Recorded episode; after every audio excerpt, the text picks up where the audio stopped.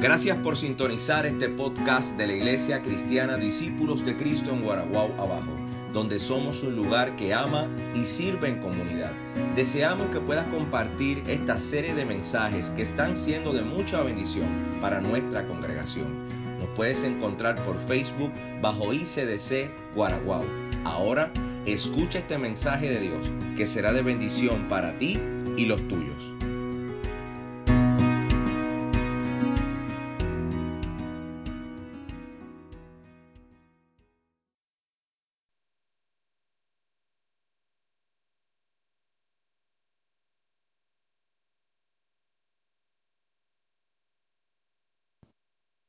Adoramos el nombre del Señor.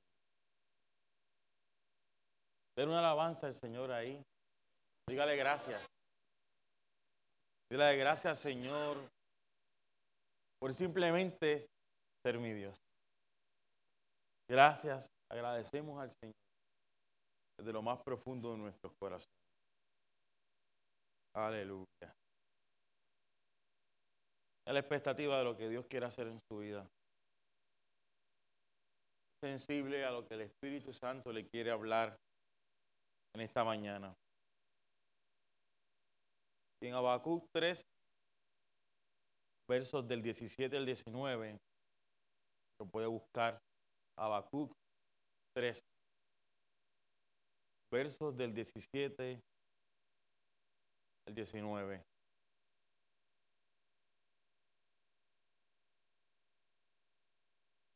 Dice la poderosa palabra del Señor en el nombre del Padre, del Hijo y del Espíritu Santo.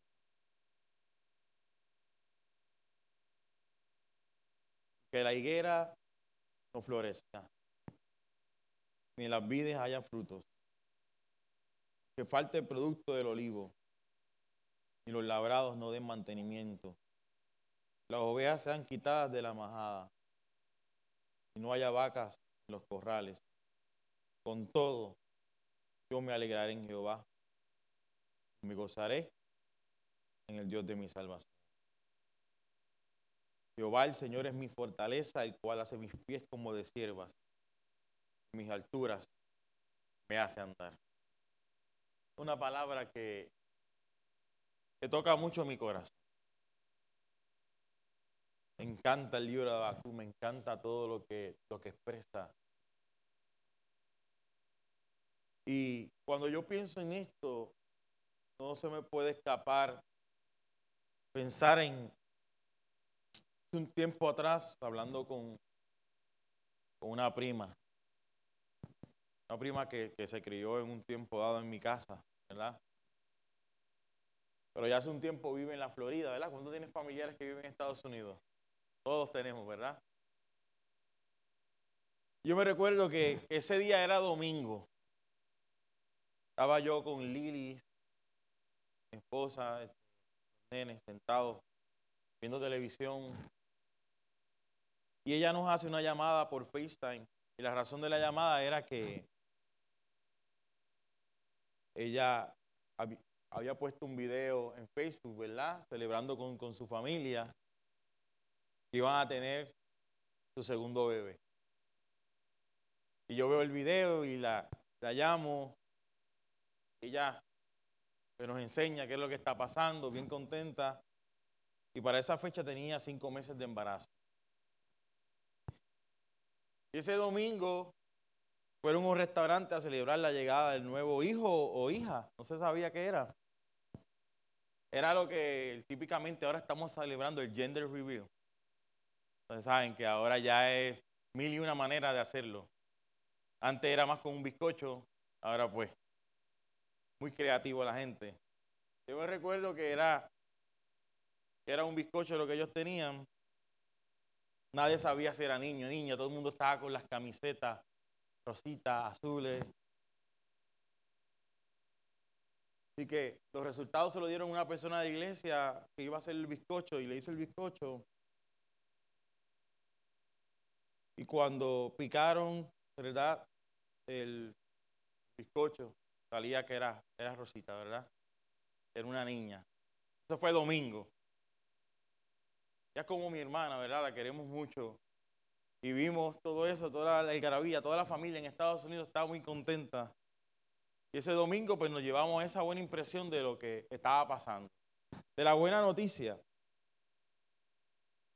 Al día siguiente, que era lunes, esa futura madre, su segunda hija, va a una cita de seguimiento y recibe la dolorosa noticia de que su hija, quien ya tenía nombre, estaba muerta. De hecho, en el momento que se está haciendo el gender reveal, ya la nena estaba muerta. Pero la cita era el otro día, no se habían dado cuenta. Los bebés no se mueven, ¿verdad? A veces se mueven mucho, a veces no se mueven. Esto es bien, muchas veces es poco difícil saberlo.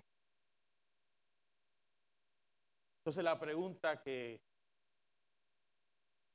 que nos ronda la cabeza es, en estos momentos de dolor, un momento como este, ¿se podrá dar gracias? Entonces, una pregunta que nos tenemos que hacer porque nosotros vivimos un tiempo difícil. Cuando decimos que vivimos un tiempo difícil, no estamos glorificando el tiempo malo, estamos diciendo la verdad, lo que estamos viviendo. Nada hacemos, nada hacemos con, con tratar de tapar la realidad, con tratar de decir, nada hacemos con echar debajo de la alfombra lo que está mal. En estos momentos de dificultad, ¿se podrá dar gracias a Dios?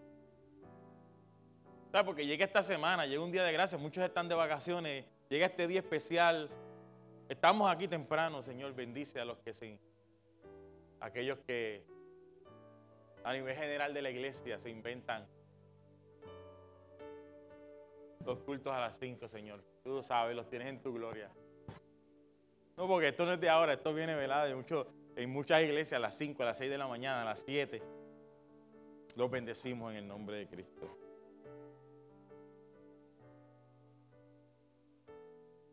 Porque es increíble, ¿verdad?, cómo en cuestión de horas la vida puede dar un giro.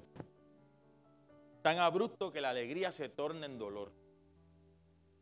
Y la ilusión desaparece en un instante. O a mí me todavía yo tengo esa escena en la, en la cabeza. Domingo, ella nos llama por FaceTime, la vemos, vemos a la familia y el lunes nos llega la dolorosa noticia de que no, mira, todo se ha esfumado, todo ha desaparecido. En cuestión de segundos podemos ir al médico y recibir un diagnóstico que golpee nuestra realidad. Tan rápido como un destello de, luz podemos recibir una llamada con malas noticias. Después de trabajar todo un día a la salida, podemos recibir una carta de despido. ¿Cuántas cosas no pueden suceder en cuestión de segundos? Pero hay algo que nos enseña a través de su oración el profeta Habacuc. Y es que debemos vivir en agradecimiento en todo tiempo, aunque el panorama sea contrario. Por eso yo titulé este mensaje, en todo tiempo te doy gracias. No, no estoy diciendo por todo te doy, en todo tiempo te doy gracias. Es importante entender que, a diferencia de la mayoría de los profetas, Habacuc no profetiza a Judá, a esa Judá pecadora, sino y tampoco su profecía se refiere a los reyes contemporáneos. Escribe más bien para ayudar al remanente justo, ¿verdad? A ese grupo justo de Judá a comprender los designios de Dios respecto a su nación pecadora y el juicio cercano a él. El libro de Habacuc es bien corto, tiene solamente tres capítulos y él tiene una visión de la destrucción de su pueblo. Y él tiene la certeza de que Babilonia, un imperio que se está fortaleciendo y levantando, se va acercando y va a tomar posesión de la tierra y va a tomar el control. Y en medio de ese caos y en medio de esa situación, en medio de esa visión, Habacuc está profetizando y está hablando. En el verso 17 Habacuc plantea la destrucción y la escasez de los tres símbolos principales del pueblo. La higuera, la vid y el olivo. Eso, esto hay que entenderlo. Porque él dice, aunque la higuera no florezca ni en las vides haya fruto. Cuando usted va al contexto, al mundo, a la vida de estos países orientales, ¿cuáles son sus productos principales? Los otros días estaba viendo yo un video de, de lo mucho que hacen con las aceitunas. De todo lo que se hace, obviamente aceite, todo, todo, todo lo que se hace, eh, la economía movida por las aceitunas. O sea que el profeta está exponiendo la situación más terrible que puede pasar su pueblo. Y es que ningún producto de los que se consumen diariamente estén disponibles para el consumo. Es que ni tan siquiera las ovejas, que le da para tanto, porque la oveja no solamente sirve para, para comer. El pelo, el pelaje, ¿verdad? Para los abrigos, para tantas cosas que se le puede sacar. Y al igual que algunos de los salmos, este verso 17 es un lamento. Este verso 17, cuando usted lo lee y lo estudia, es un lamento. Aunque la higuera no florezca, ni en las vides haya frutos, aunque falte el producto del olivo para las aceitunas, para el aceite, para tantas cosas, y los labrados no den mantenimiento, que la tierra ya no esté dando fruto, y las ovejas sean quitadas de la majada, y no haya vacas en los corrales. Este verso 17 plantea un escenario difícil que está viviendo el pueblo y está viviendo el profeta. Amén. Pero entonces, ¿cuáles son las palabras que tú vas a poner que se contextualizan con tu realidad? Aunque, ¿verdad? Porque cuando leemos eso, eso parece muy lejos para nosotros porque pues, a mí no me gustan las aceitunas. Así que no hayan aceitunas, pues. Es como que. Eh. la aceituna está dentro del pastel y esa cosa, pero yo no como con esa gente que coge un pote y se las come así, yo no puedo hacer eso. Eso para mí no no es un snack. Hay gente que lo hace, lo respeto mucho, pero no puedo. Pero si contextualizamos esa palabra, ¿qué podemos decir? Aunque no tenga trabajo. Aunque ahora mismo esté pasando una situación de enfermedad. Aunque a veces falta el plato de comida en mi mesa. Aunque a veces, por más que haga y por más que diga, no puedo lograr las cosas. Con todo, yo me gozaré en el Dios de mi salvación. Como país,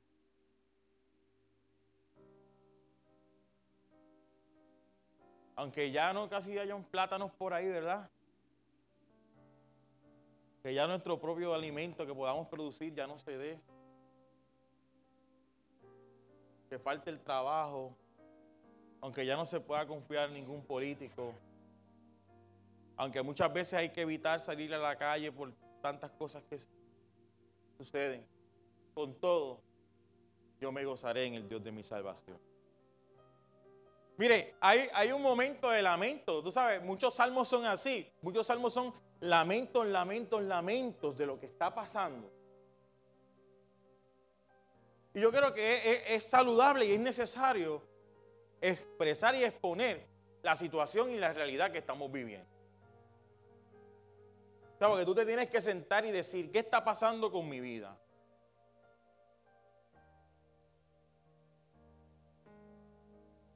Señor, aunque ahora mismo no tengo, ahora mismo no me sobra ni el dinero, no me sobra para nada. Señor, aunque ahora mismo lo que tengo es un trabajo temporero. Señor, aunque ahora mismo estoy pasando por una de las crisis más terribles de mi vida y no sé ni cómo salir. No sé ni cómo entré y no sé ni cómo salir. Señor, aunque mi hijo esté sumergido es uno de los problemas más brutales que pueda estar pasando, quizás droga, alcoholismo.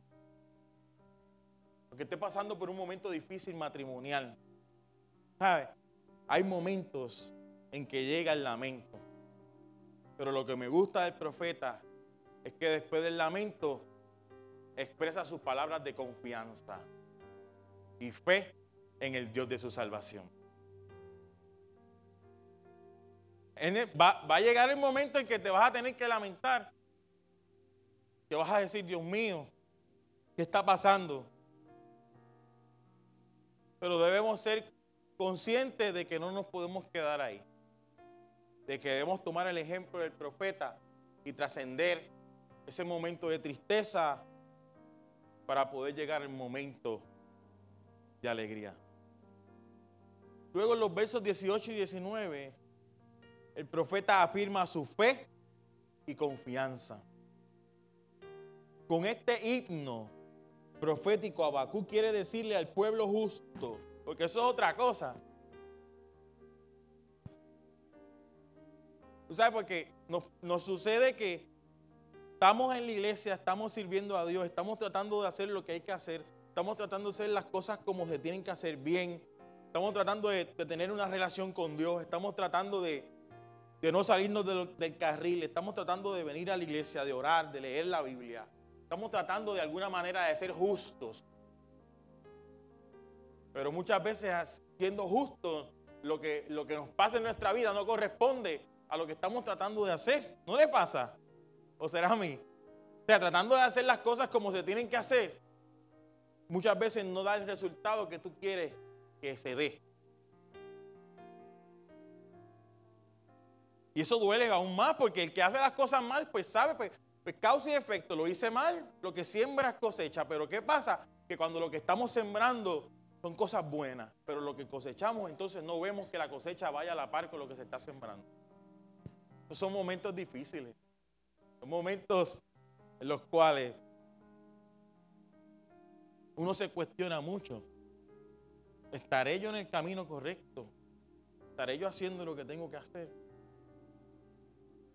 Así que Abacú está tratando de decirle al pueblo justo que no importa si se acaban o se destruyen sus productos principales, y sin importar cómo se vea el panorama, se gozarán en el Dios de su salvación.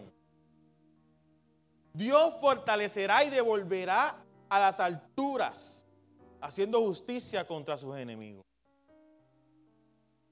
Creo firmemente que Abacú quería que el pueblo justo supiese que Dios seguía siendo Dios por encima de toda situación.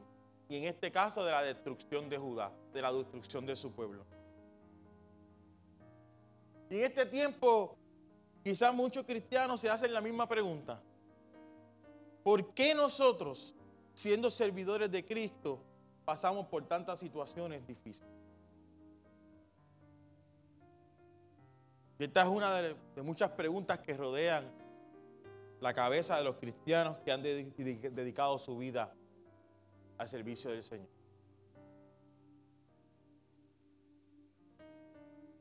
Debe ser cierto que alguna de estas preguntas no tenga contestación. Pero Abacú se encarga de ayudarnos a entender la situación que atravesamos hoy día. Lamentablemente, muchos cristianos viven gozosos cuando las cosas marchan bien, cuando todo es color de rosa. Pero ¿qué pasa cuando el dinero escasea? ¿Qué pasa cuando perdemos el empleo? ¿O qué pasa cuando enfrentamos alguna crisis familiar? Muchos de los creyentes dicen ser fieles a Dios y se les va el gozo y se olvidan de que Dios no se sujeta a las cosas materiales. Y que este texto nos da una lección de fe, de confianza y compromiso. Y nos inspira a creer que el Dios de nuestra salvación nos fortalecerá en los tiempos difíciles que estamos viviendo. La iglesia en este tiempo necesita comprender que estamos en este mundo Aunque no somos de este mundo, como dice la palabra, pasaremos por momentos difíciles y no estamos exentos por simplemente ser cristianos. Pero debemos confiar en, Dios pase lo que pase. Porque justo por su fe vivirá. Eso lo establece Habacuc 2.4. Y es esa fe la que provoca que podamos ser agradecidos con Dios en todo tiempo. Y cuando yo reflexionaba en todo eso, yo decía, Señor, yo te doy gracias en todo tiempo. Y a veces, y uno se va, ¿verdad? Y, en el pensamiento, y te doy gracias por la vida, y te doy gracias por esto, y te doy gracias por mis hijos, te doy gracias por mi esposa, te doy gracias por todas esas cosas bonitas que el Señor ha puesto.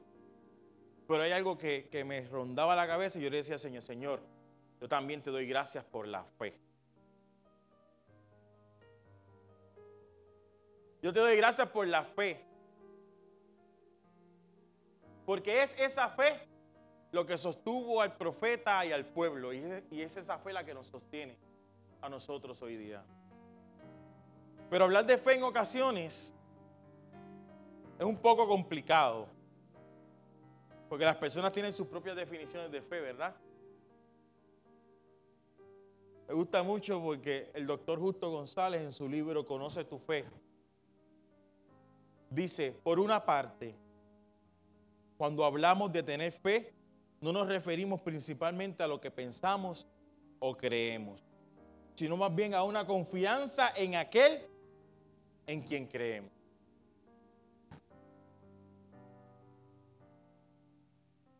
Es muy interesante cómo justo trabaja el tema porque nos deja ver que muchas veces nuestra fe se basa solamente en creer que Dios existe y no en creer en Dios. Esto es bien interesante, puede ser motivo hasta de estudio, pero tenemos que salir de esa, de esa fe que me gusta porque él pone creer que y creer en. Tú puedes creer que Dios existe. Puedes creer que hay un Dios allá arriba. Pero tienes que creer en Dios. ¿Usted me está entendiendo? Una cosa es creer que Dios existe. Usted sabe, sí, hay un ser supremo. Y otra cosa es con plena confianza creer en Dios. Que muchas veces con la dinámica de la vida, con lo que estamos pasando, nos familiarizamos con, la vida cristiana, nos familiarizamos con todo, ¿verdad? Ah, ya llevamos un tiempo, sabemos que Dios está ahí, pero al final del día se nos escapa que tenemos que creer en Dios. Tenemos que creer en Dios Padre, tenemos que creer en Dios Hijo, tenemos que creer en la fe no es, y que ese yo creo que el mal concepto, la fe no es creer que yo me voy a sanar de algo. La fe es creer en Dios, que Él puede hacer algo por mí. Pero mi fe no está puesta en, en un milagro, mi fe está puesta en el Dios de los milagros. Mi fe está puesta en Dios. Y sea lo que pase, Pase lo que pase, sea que me sane o sea que no me sane, mi fe está puesta en Él. Y si me sano, amén. Y si no me sano, algún propósito tendrá el Señor. Si Dios me libra del desierto, amén. Pero si no me libra, algún propósito tendrá el Señor. Porque mi fe no está puesta en un milagro. Mi fe no está puesta en lo que yo pueda ver. Mi fe no está puesta en nadie. Mi fe está puesta en Dios. Y lo que Él hace es bueno.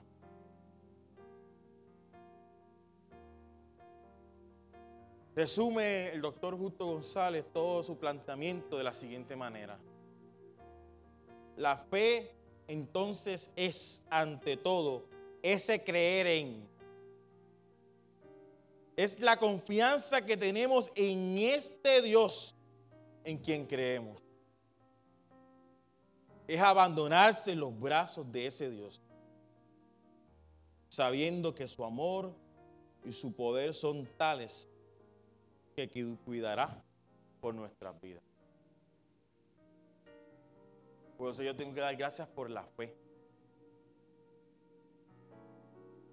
La fe es que surge cuando yo tengo un encuentro con Cristo. Porque usted sabe, todo proviene de Dios, ¿verdad? Aún nuestra propia alabanza y adoración proviene de Dios. Entonces son cosas que, que, que decirlo así a veces es un poquito complicado, son materia de estudio. Pero la fe surge cuando tenemos un encuentro con Dios y ese toque de espíritu produce en nosotros creer. Y eso va ahí, esa relación va cultivándose. Por eso yo tengo que dar gracias a Dios por ese encuentro. Que dar gracias a Dios por esa fe que es la que me sostiene. Esa creencia de que, de que el Dios de todas las cosas está ahí conmigo. Y es esa experiencia de fe. Es en esa experiencia de fe que puedo darle gracias a Dios en todo tiempo. Porque tengo confianza en Él. Habacuc quiere demostrarle a los creyentes que aunque no se tenga nada, Dios estará con ellos. Lo fortalecerá y les hará justicia. El gozo, la alegría que presenta en el verso 18 es muy importante, ya que demuestra que ese gozo responde, no responde a los bienes materiales, sino que tiene que ser producto de nuestra fe y confianza en Dios. Que me da gozo y alegría a mí no son las cosas materiales. Lo que me da gozo y alegría a mí es Dios.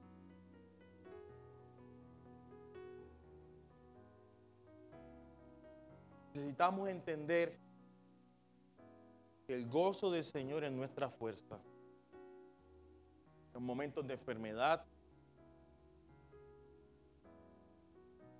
en momentos de escasez,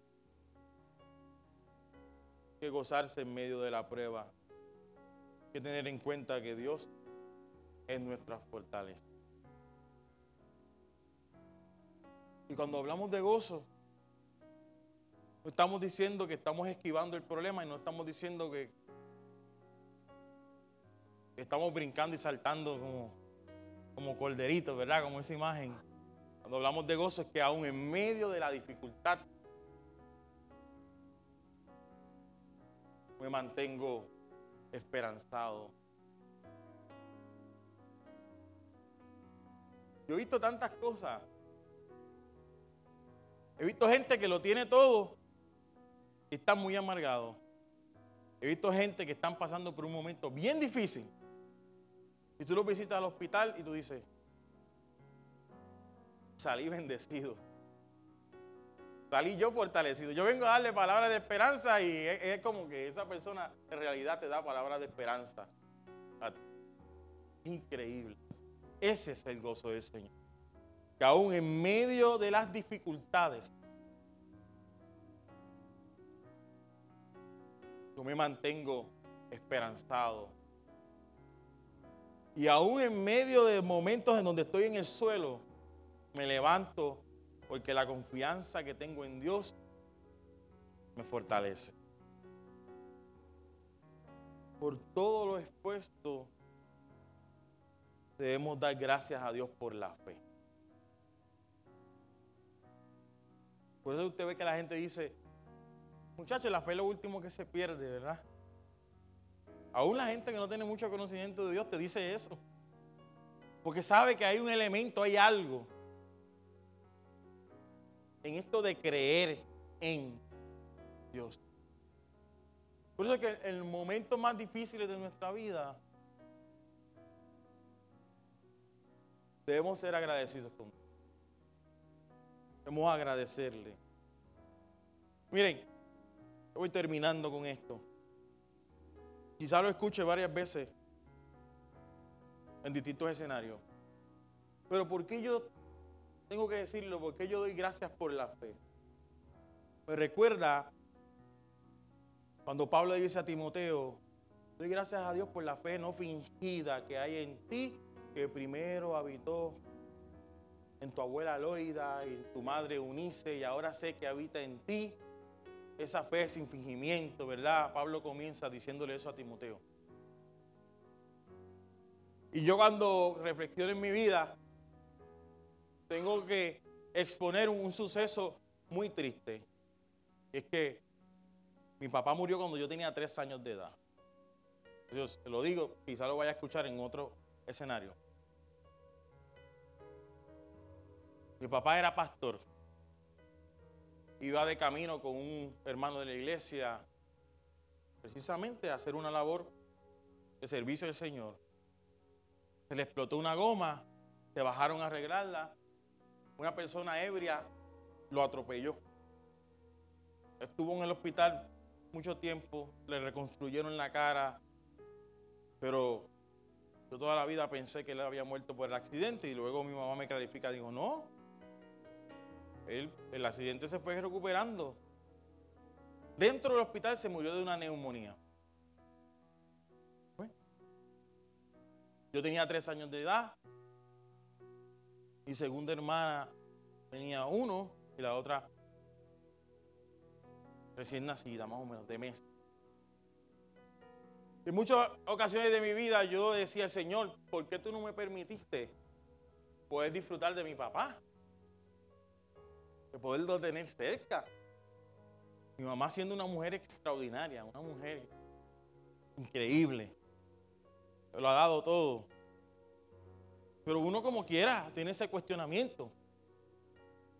Y cuando yo reflexiono, a pesar de esa situación difícil, yo tengo que dar gracias. Gracias, Señor, por esa fe que tenía mi papá y le transmitió a mi familia. Gracias a esa fe, un tío que yo tenía alcohólico, que ya estaba desquiciado, hoy todavía está vivo y fue salvo. Gracias a esa fe, muchos de mis tías y mis tíos aceptaron al Señor. Gracias a esa fe, muchas personas que están sirviendo al Señor, que comenzaron en la iglesia que mi papá fundó en Río Piedra, Gracias a esa fe, yo estoy aquí parado en esta mañana. No por todo lo que yo pueda hacer, no porque yo sea un hijo preferido ni mi papá haya sido un gran pastor. Gracias a la fe en Dios que se transmitió de generación en generación. Por lo tanto, yo tengo que dar gracias por esa fe que se me fue transmitida y es esa fe que me mantiene hoy a pesar de las situaciones de la lucha y de los momentos difíciles.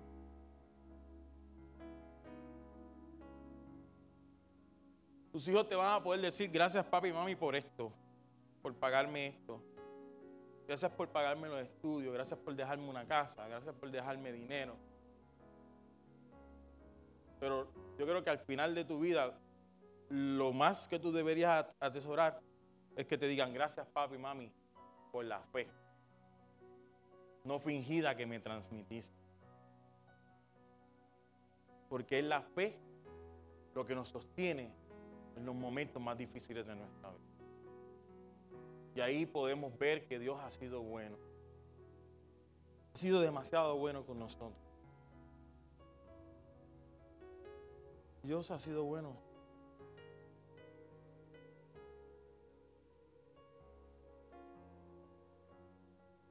Quiero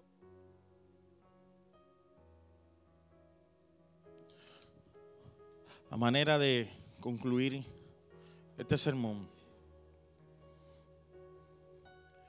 Que Lili me pueda acompañar, entonar esta alabanza que se titula Agradezco. Te agradezco, Señor.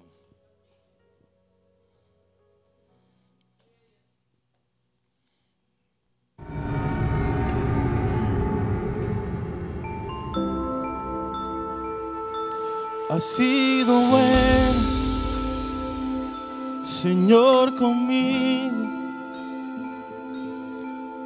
pues tu mano me sostiene en la curva más cerrada del camino. Ha sido bueno,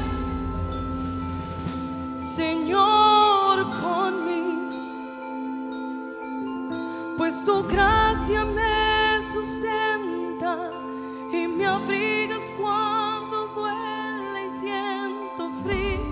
amado mío. Te agradezco lo que tú hiciste en mí. Nueva criatura me formaste para ti. Y ahora vivo por tu amor, por la gracia que me das. Agradezco lo que soy, por ti vivo. Has sido buen Señor conmigo. pues tu mano me sostiene en la curva más cerrada del camino. Ha sido bueno, Señor, conmigo Pues tu gracia me sustenta y me abriga cuando duele y siento frío, amado mío. Agradezco lo que tú hiciste en mí. Nueva criatura me formaste para ti. Y ahora vivo por tu amor, por la gracia que me das. Agradezco lo que soy, por ti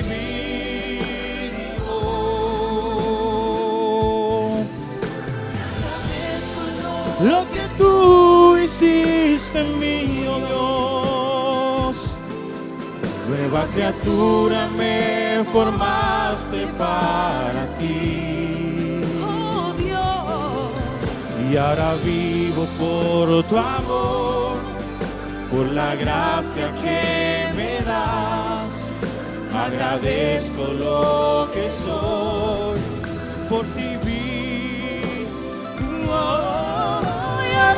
vivo por tu amor, por la gracia que me das.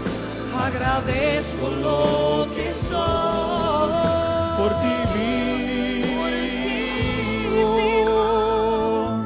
Ha sido bueno, Señor, conmigo, pues tu mano me sostiene en la curva más cerrada del camino. Oramos en nombre de Cristo.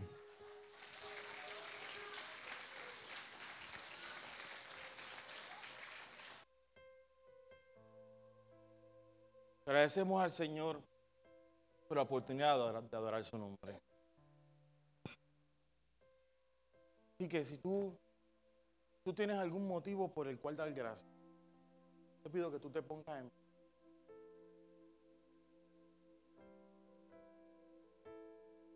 Si hay algún motivo en tu corazón, a pesar de las situaciones difíciles, por el cual dar gracias, habla con el Señor ahí.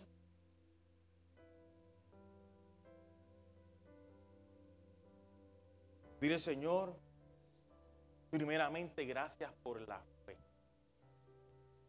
Esa fe es la que me... Dile, Señor, tú has sido bueno. Tú has sido bueno conmigo.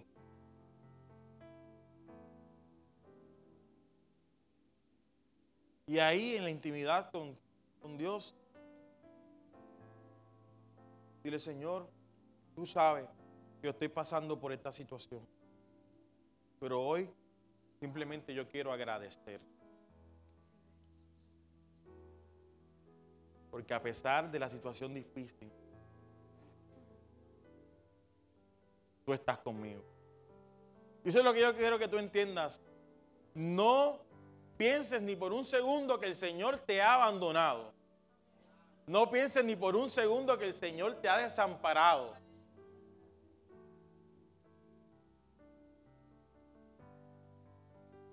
A pesar, como dice el cántico de Jacobo Ramos, a pesar de la lluvia y la oscuridad, a pesar de todas esas cosas, hasta aquí nos trajo Dios.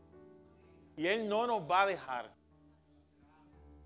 Por eso es que debemos que confiar plenamente en lo que Dios va a hacer. Que necesite que se le haga justicia, Dios va a hacer justicia. Que necesite que Dios ordene cosas en su vida, Dios va a ordenar. Que necesite sanidad, Dios va a sanar. El que necesita reconciliación con algún familiar, Dios va a reconciliar. Pero que esté en tu mente todo el tiempo que tu fe está puesta en Dios. Y dice, Señor, gracias. Porque por cuanto mi fe está puesta en ti, tú vas a obrar. ¿De qué manera Dios lo va a hacer? Nosotros no sabemos. ¿Qué camino Dios nos va a meter?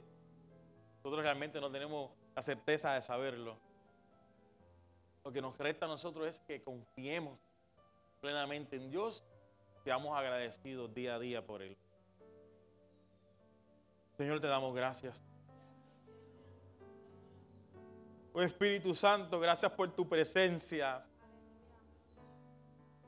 Y en este momento nos presentamos ante ti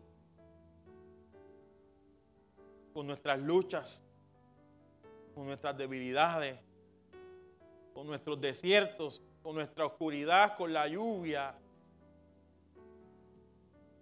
con nuestros valles de sombra y de muerte. Pero en medio de esa tormenta, te decimos gracias Dios. Agradecemos porque la fe que tenemos en ti nos sostiene, nos alienta, nos da esperanza. Señor, y sabemos y entendemos que después del lamento viene el gozo.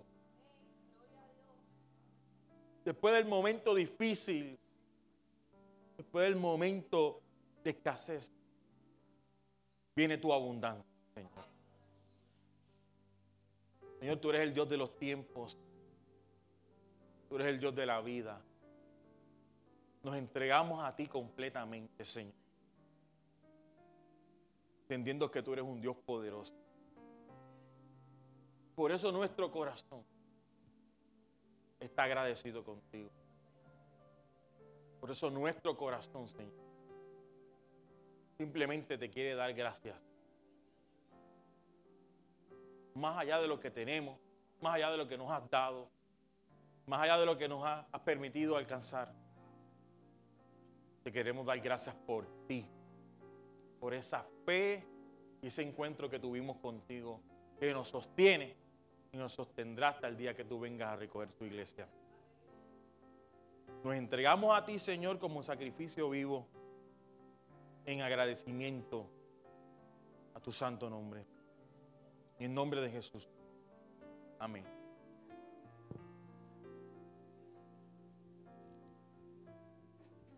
Gloria a Dios.